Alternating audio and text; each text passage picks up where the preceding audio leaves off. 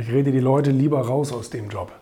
Also ähm, das hat letztens ein Bewerber zu mir gesagt, als er sich vorgestellt hat, na, Sie kommen mir aber nicht so vor, als wollen Sie mir den Job wirklich schmackhaft machen. Und da habe ich ihm gesagt, nein, ich möchte Ihnen den Job eigentlich nicht schmackhaft machen, weil das ist ein harter Job.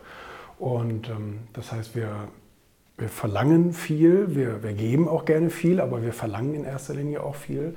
Und, ähm, und, und ich will Ihnen auch wirklich äh, zeigen, gerade bei jüngeren Leuten, bei jüngeren Leuten, die zum Beispiel noch keine Berufserfahrung haben, weil sie bei uns eine Ausbildung machen wollen zum, zum Kaufmann oder zum Grafiker, Mediengestalter heißt es ja heute.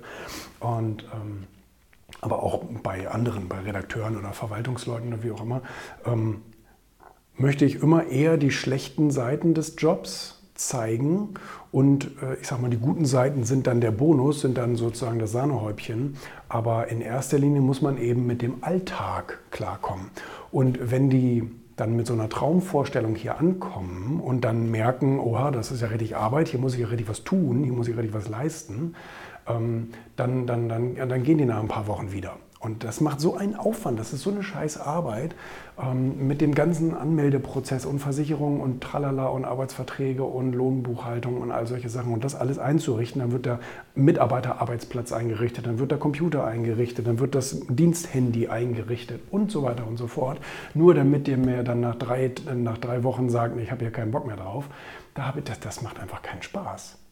Und du musst den ganzen den, die ganze Stellenausschreibung wieder von vorne anfangen und so weiter. Deswegen sitze ich lieber hier und sage den Leuten, hör mal zu, das ist ein Scheißjob, ich will lieber nicht, dass du den antrittst, ähm, äh, da, damit derjenige mich dann überzeugt, doch, er will das wirklich oder sie will das wirklich.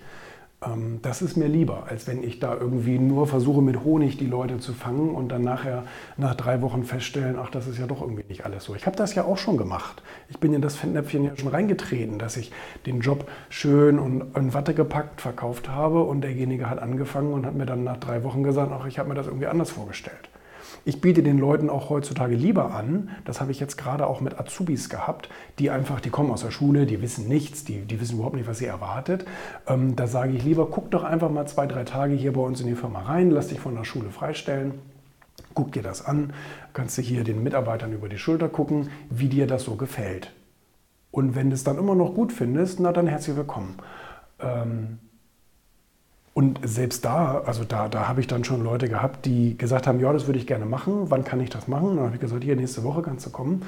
Und dann sagen die Leute, ja, nee, ich habe mir das doch nochmal überlegt, ich glaube, ich will das doch nicht. Und genau das hättest du, also ohne dass sie geguckt haben, wie, ne? also von daher, das ist mir schon ganz lieb, dass, dass, dass ich die Leute lieber ein bisschen mehr auf die Probe stelle und, ähm, und die mich dann überzeugen, dass sie das wirklich, dass sie dafür wirklich fit sind äh, oder auch bereit zu sind, anstatt dass ich da so viel Fluktuation habe.